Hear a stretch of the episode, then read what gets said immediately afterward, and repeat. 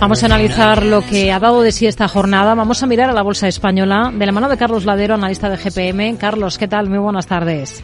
Mm, ¿Qué tal? Buenas tardes. Bueno, ¿qué le parece lo que hemos visto esta jornada, esta jornada previa o en víspera de ese dato al que todo el mundo está esperando mañana, ese dato de IPC en Estados Unidos?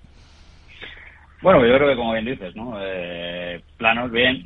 La verdad es que, el rally que lleva muchos valores esta primera semana de mercado, ¿no? Estos primeros días, la verdad es que, que, le, que le resta valor, ¿no? Lo que casi queda queda de año. Hemos visto valores sobre, sobre todo IBEX 35, ¿no? Eh, en algunos casos, como el caso Banco BBVA, ¿no? Que, prácticamente, pues, pues, bueno, pues ya casi han cubierto objetivos, ¿no? Que teníamos antes de acabar el año.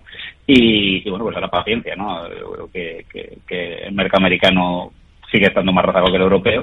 Y, bueno, yo creo que tampoco le vamos a dar mucha importancia al IPC y, y sí que creo que tenemos que seguir viendo los bonos, ¿no? Es sorprendente y todo lo que seguimos, ¿no? Que las letras del Tesoro Español el otro día subastaran prácticamente casi en tres, no a un año. Pero que ahí está la gracia, ¿no? Y ahí está el problema, ¿no? Que tienen muchos gestores de renta variable. Hmm. Tenemos algunos nombres propios muy claros en la jornada de hoy en la Bolsa Española. Uno de ellos es el de CaixaBank, porque ha dado un vuelco en su cúpula directiva. Ha cesado a Juan Antonio Alcaraz, hasta ahora máximo responsable del área de negocio. También era la mano derecha del consejero delegado, Gonzalo Gortázar, que le, al que le había acompañado durante la transformación del banco en los eh, últimos años. ¿Cómo hay que interpretar estos movimientos, estos cambios en la estructura de, de CaixaBank? Cuéntenos. Bueno, yo creo que son momentos, movimientos naturales, ¿no? Yo creo que van al final, el problema que viene de, tantísimas fusiones, de tantísimas operaciones corporativas, donde al final se han ido incorporando gente de las anteriores compras que, se estaban haciendo, eh, ha pasado en otros bancos, ¿no? Que, que, bueno, que, es el momento. Yo creo que, los SIP famosos o, las, las, fusiones de entidades, el, el Big to Fall ya, ya está prácticamente 100% cerrado, ¿no? Y ahora toca, pues bueno, pues crear consejos de administración para poder gobernar estos grandes bancos, ¿no? A futuro y no simplemente pues por un tema de, de, de know-how por adquisición, ¿no? Donde al final tenía que incorporar a consejeros de, otras entidades. Entonces, bueno, yo creo que son movimientos lógicos, ¿no? Y, tampoco creo que vayan a influir, mucho en la continuación de CaixaBank. Tenemos también la marcha de Tobías Martínez como consejero delegado de Celnex. En este caso, dimite, dice que para dar paso a una nueva etapa. ¿Qué nota le pone a la suya al frente de, de Celnex? Pues bueno, pues si lo, lo, lo, medimos por ventilación, la verdad es que la nota no, no, debería ser muy buena.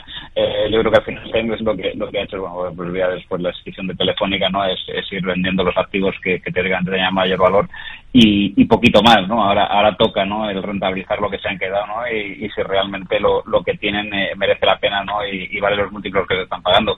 Entonces, bueno, eh, esperemos que el nuevo consejero, ¿no? Mire más hacia adelante, ¿no? Y a, y, hacer crecer la compañía, ¿no? Que a, a maximizar el beneficio de lo que se habían quedado en su momento. ¿no? Hoy hemos escuchado a la presidenta de Redella, Beatriz Corredor, en el foro Spain Investors Day. Ha defendido el papel de España como motor renovable de Europa. Esto permite, dice, contar con precios de la electricidad más bajos que los que vemos en otros países de nuestro entorno. Para el valor, ¿qué, qué visión tiene ahora? Pues hombre, vamos a ver, aquí hay que diferenciar muchas cosas. Yo creo que sí que es cierto que España invirtió y ha invertido mucho en renovables, ¿no? Creo que además hemos subvencionado y en ese momento se subvencionó mal, de que prácticamente todos los fondos internacionales estén en pleitos no con el Estado español y que ahora mismo, pues bueno, pues yo creo que como bien dice, yo creo que el camino es bueno. Eh, no es cierto, ¿no? Que al final paguemos menos menos dinero por la energía, por, por tener mayor mayor número de, empresas o, de producción en renovables, lo, pagamos porque la estamos subvencionando, ya la pagaremos más tarde. Pero sí que es cierto, bueno, que hemos hecho un trabajo que muchos países no han hecho y que en algún momento se, debería verse. Aquello referenciado y, reflejado en los, en los, en los recibos, por lo menos, de cada, de cada, de cada consumidor. Pero bueno, eh, como digo, yo creo que el trabajo es bueno, ¿no? No creo que, realmente aquello justifique. Que nosotros paguemos menos. Yo creo que al final hay una intervención estatal de, de, mucho cuidado. Y yo creo que aquí la clave en España siempre está la regulación, ¿no? Si conseguimos una regulación a nivel legal, ¿no? Que, que de cierta estabilidad, pues sí que es cierto que España será un país, ¿no? Pionero y que creo que, que lo pueda hacer muy bien en los próximos años.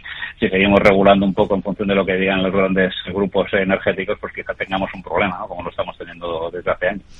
Sigue, hemos visto esta jornada, el impulso en Solaria, liderando las alzas prácticamente del IBEX. ¿Qué potencial le ven ustedes al valor? Pues seguimos fuera. Yo creo que al final Solaria lleva siendo volatilidad mucho tiempo, a pesar de estar en el 35, ¿no? Pero hay compañías más interesantes si queremos apostar por renovables, ya hemos hablado muchas veces, ¿no? Yo creo que hay valores pequeñitos, como puede ser el caso IDF, o, valores más grandes, o compañías más grandes, como puede ser Acciona, ¿no? Que creo que tienen mayor potencial, ¿no? Que lo que es Solaria, que, al final tiene, tiene, como digo, insisto, es demasiada volatilidad, ¿no? Dentro del valor y incertidumbre. Y en SACIR hemos visto hoy que, ha corregido, que ha estado entre las más castigadas del IBEX. No sé si serían compradores del título, como Goldman Sachs, que hemos visto en eh, las últimas horas que ha elevado peso en la compañía hasta el 5,1%. Para nosotros, yo creo que hemos comentado muchas veces, yo creo que SACIR, eh, incluso inmobiliarias, ¿no? Pues el caso de Neynor o AEDA, son, son compañías que el año pasado defendimos en tenerlas en cartera, cuando bajaron esto de los SACIR prácticamente perdió el 2, ¿no? Y ahí fuimos compradores.